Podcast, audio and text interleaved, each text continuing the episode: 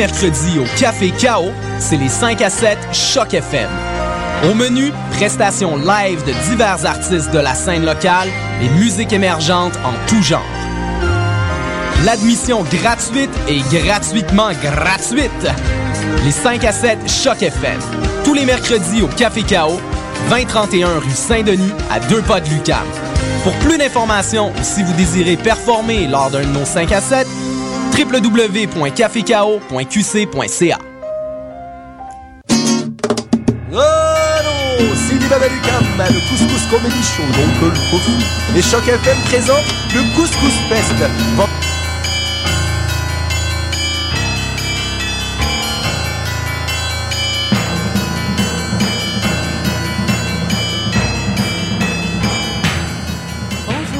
Êtes sur Choc FM, c'est le tome 6 et le chapitre 76 de Mission Encre Noire. Nous sommes mardi 15 mai. Hélène et Gabriel avec vous.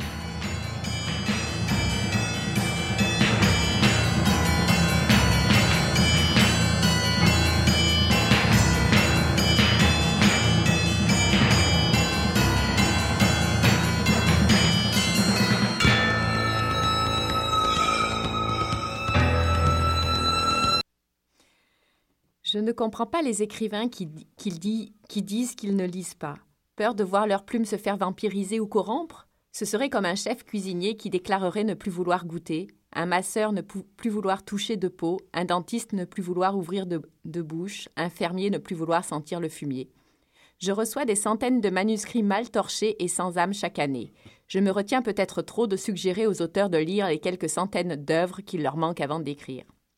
Lire, c'est savoir identifier ce qu'on aime et pourquoi, ce qu'on déteste aussi.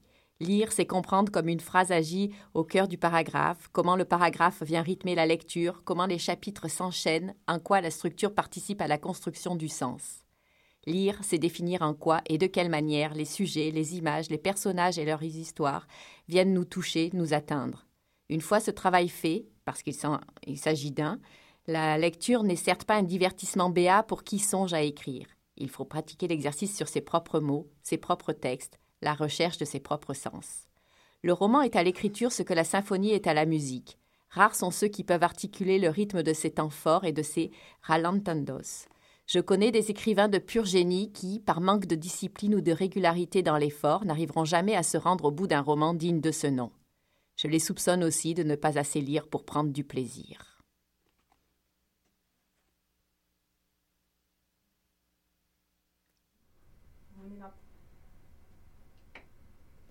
Alors, c'était un, un extrait de Attraper un dindon sauvage au lasso de Michel Vézina, paru euh, aux éditions Trois Pistoles euh, en 2012.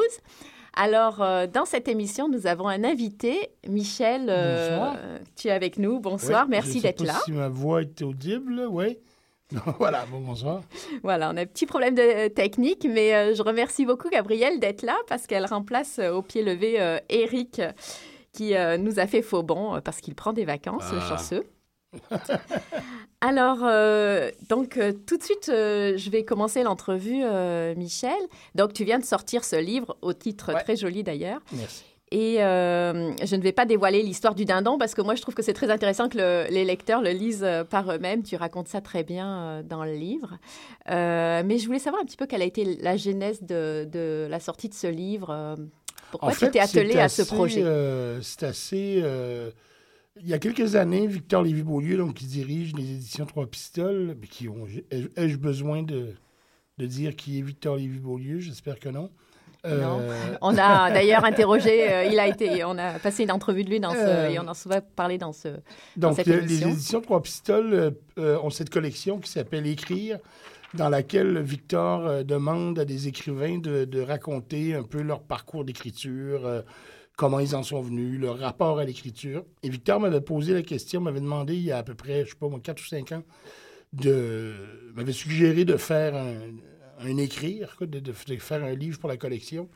Et puis à l'époque, je n'avais pas du tout été euh, tenté. J'avais à peine deux romans de publiés, deux ou trois romans de publiés. Et j'avais une espèce de syndrome de l'imposteur. Je me disais, mais pourquoi je publierais là-dedans? J'ai rien à dire sur l'écriture. Euh, Et en fait, j'ai toujours rien à dire sur l'écriture, mais ce qui est assez. Ben, c'est pas vrai, mais bon.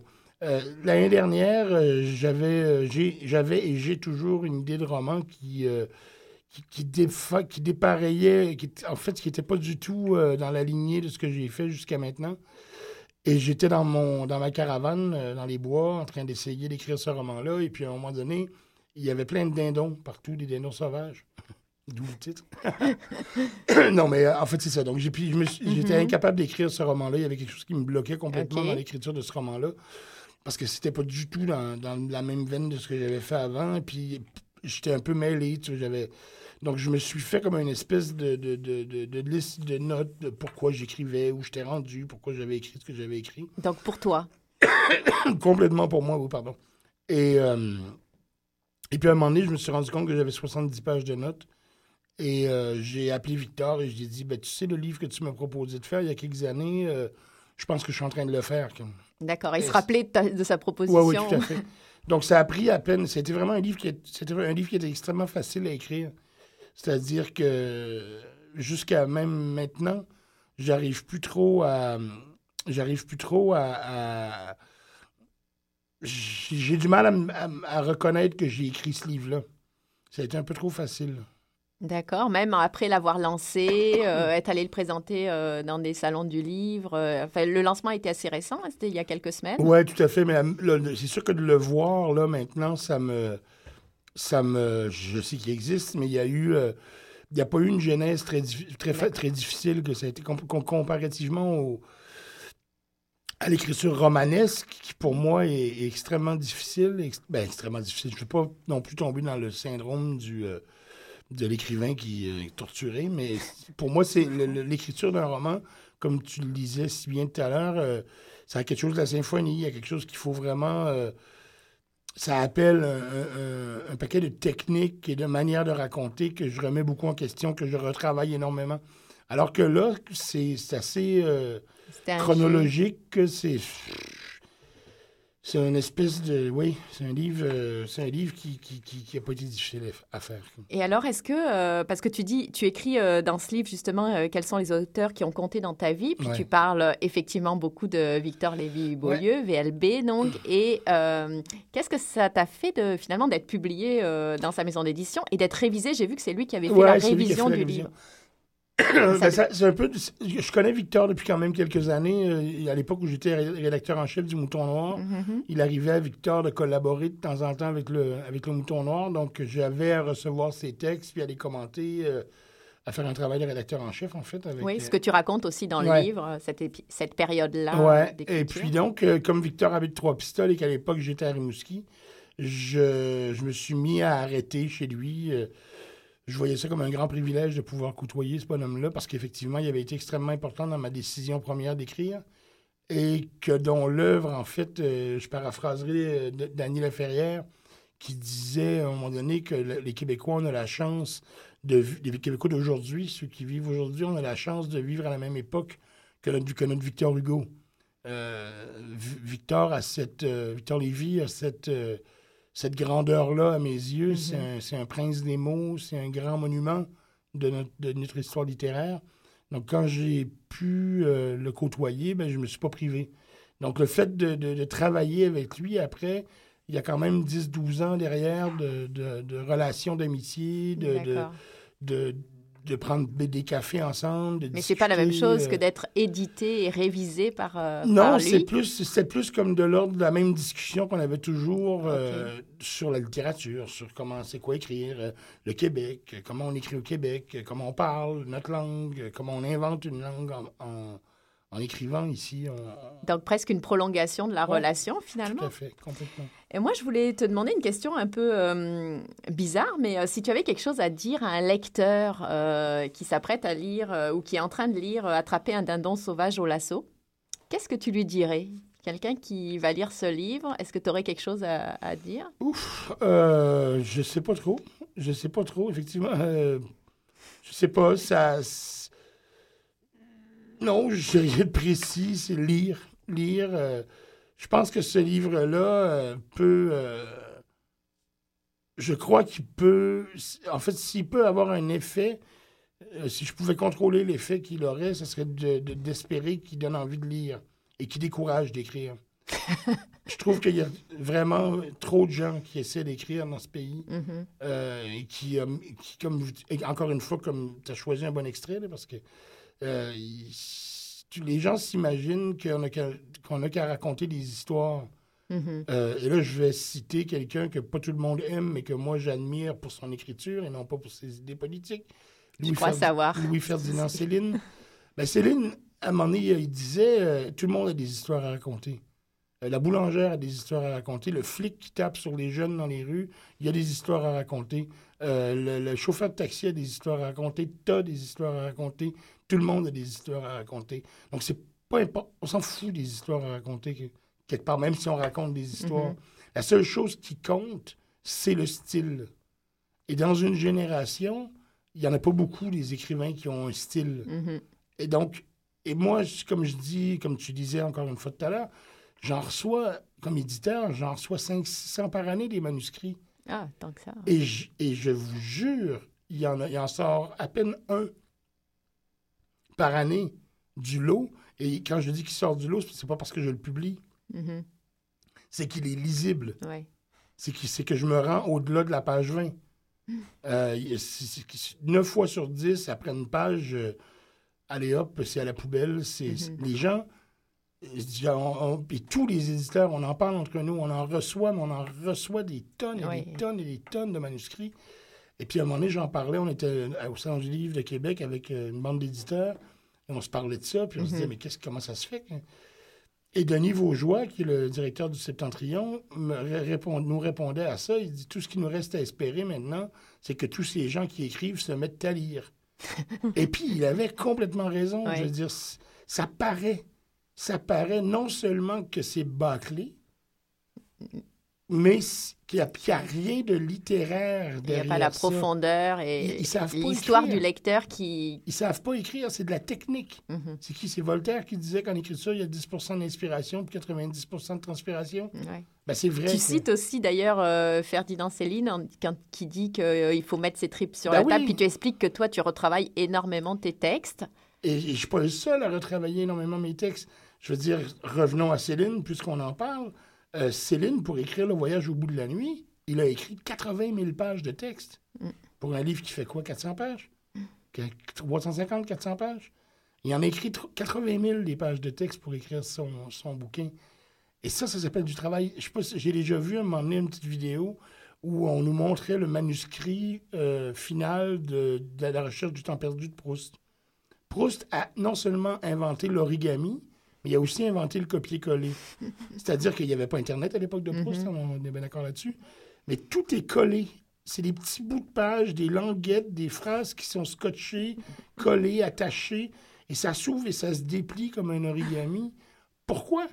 Parce que Proust retravaillait, Ouais, il retravaillait découpait vraiment, trucs, il n'avait pas envie. C'est sûr que si tu coupes une phrase à la page 325, euh, bon, ou si tu veux rajouter une phrase puis qu'il n'y a plus de place dans la page, tu n'as pas envie de réécrire tout ce qui a été fait devant. Donc, il coupait Proust, Ouais. il, il recollait.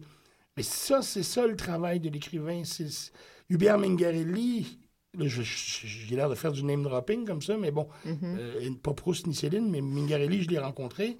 Et puis à un moment donné, moi, Mingarelli, j'admire la pureté de ses phrases. Il te fait des petits livres de 125, 150 pages où tu as envie de pleurer à toutes les phrases parce que c'est beau. Mhm. Et puis à un moment donné, je demandais à Mingarelli, je dis, mais comment vous faites? Comment vous faites pour arriver à tant de pureté et de simplicité? Et il me regarde avec son petit sourire un peu timide en me disant, mais vous savez, Michel, les seules phrases qui comptent en littérature, c'est celles qu'on enlève.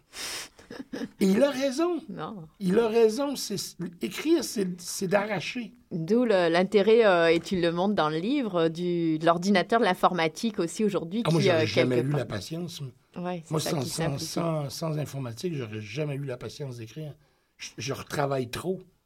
Je retravaille trop les textes. J'aurais, je serais devenu fou. Je me serais pendu avec une, une tresse, euh, une tresse de, de feuilles. Ah, je me serais devenu fou. Alors justement, on va faire une petite pause musicale. Oui. euh, et puis... Ben, c'est la chanson euh, Here We Go Mad. De... Non, pardon. Le titre de la chanson, c'est How Do I Know? Et l'artiste, c'est Here We Go Magic. On y va. Un peu de magie.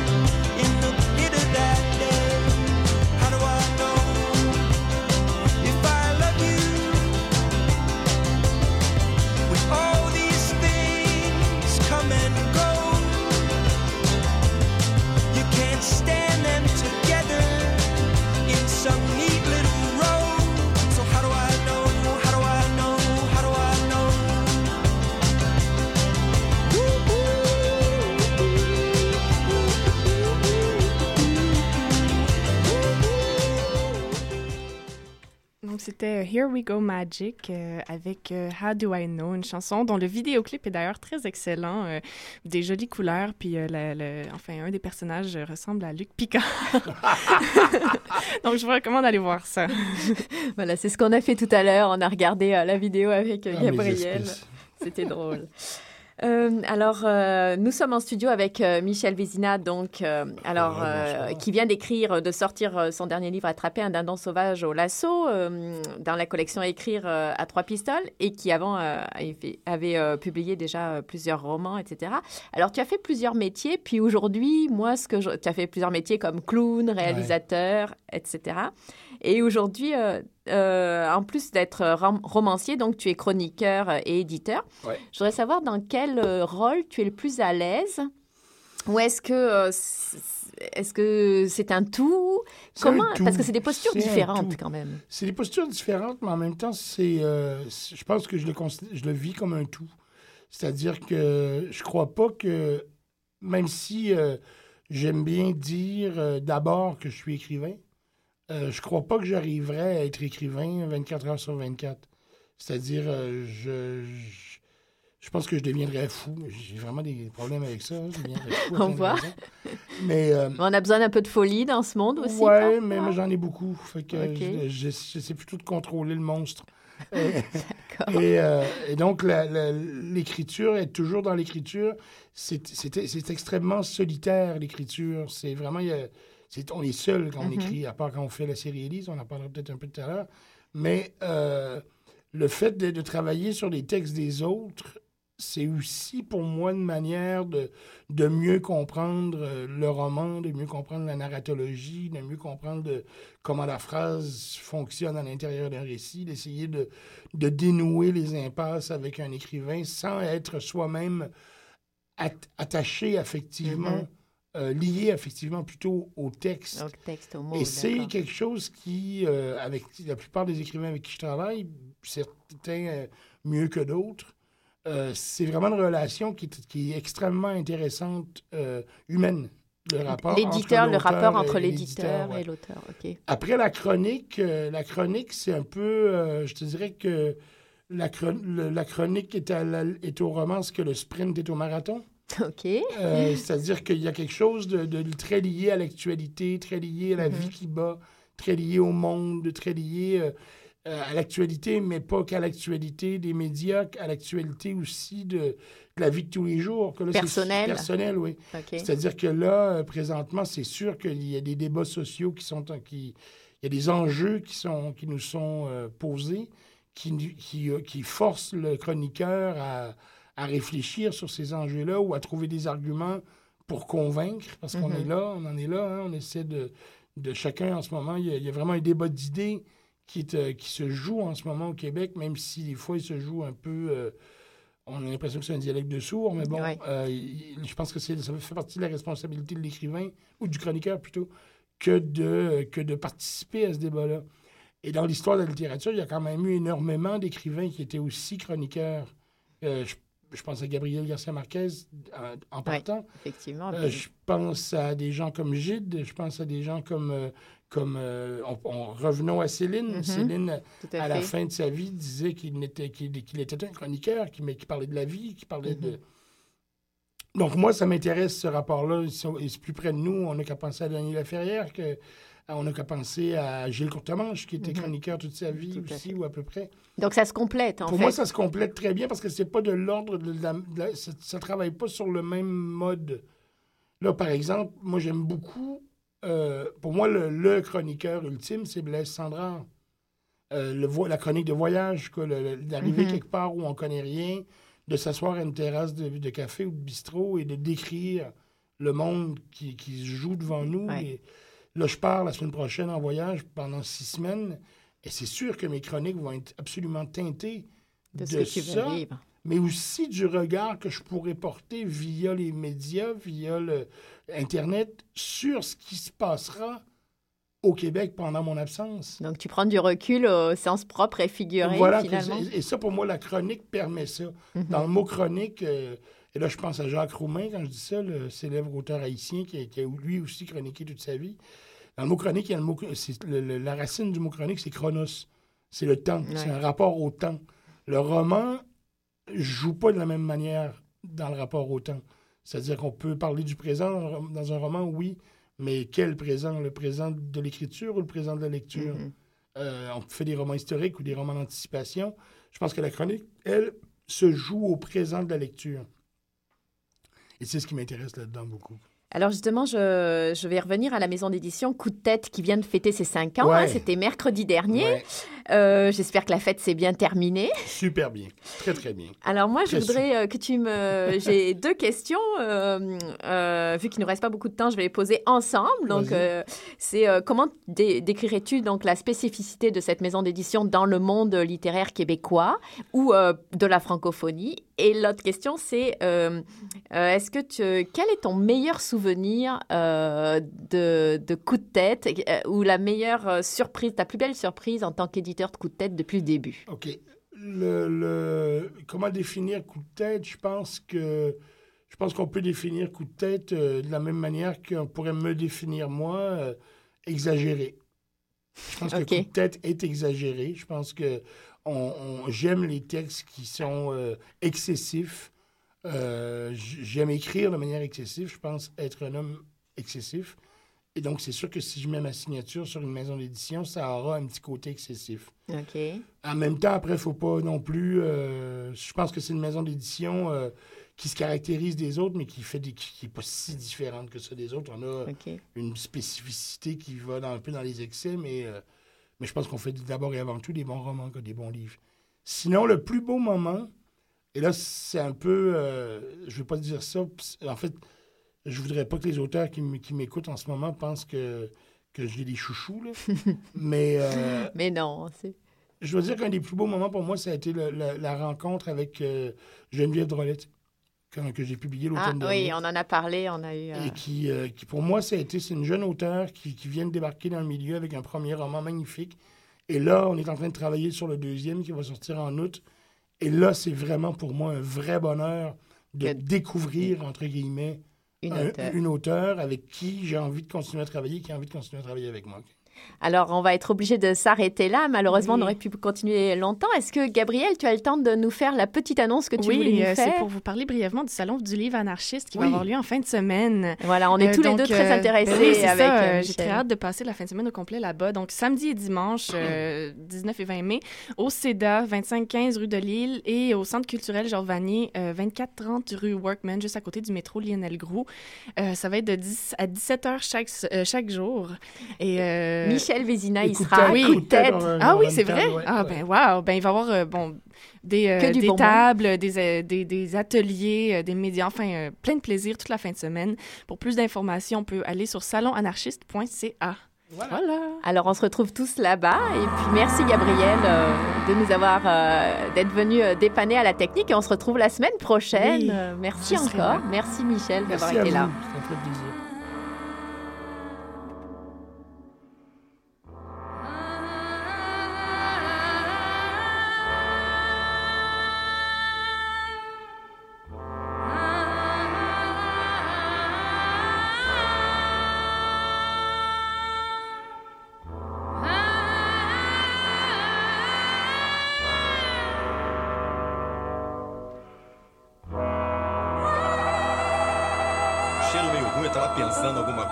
deu as coisas. Mas o negócio tava bom, bicho. O negócio tava bom, só quando ele tava fazendo tão entupido.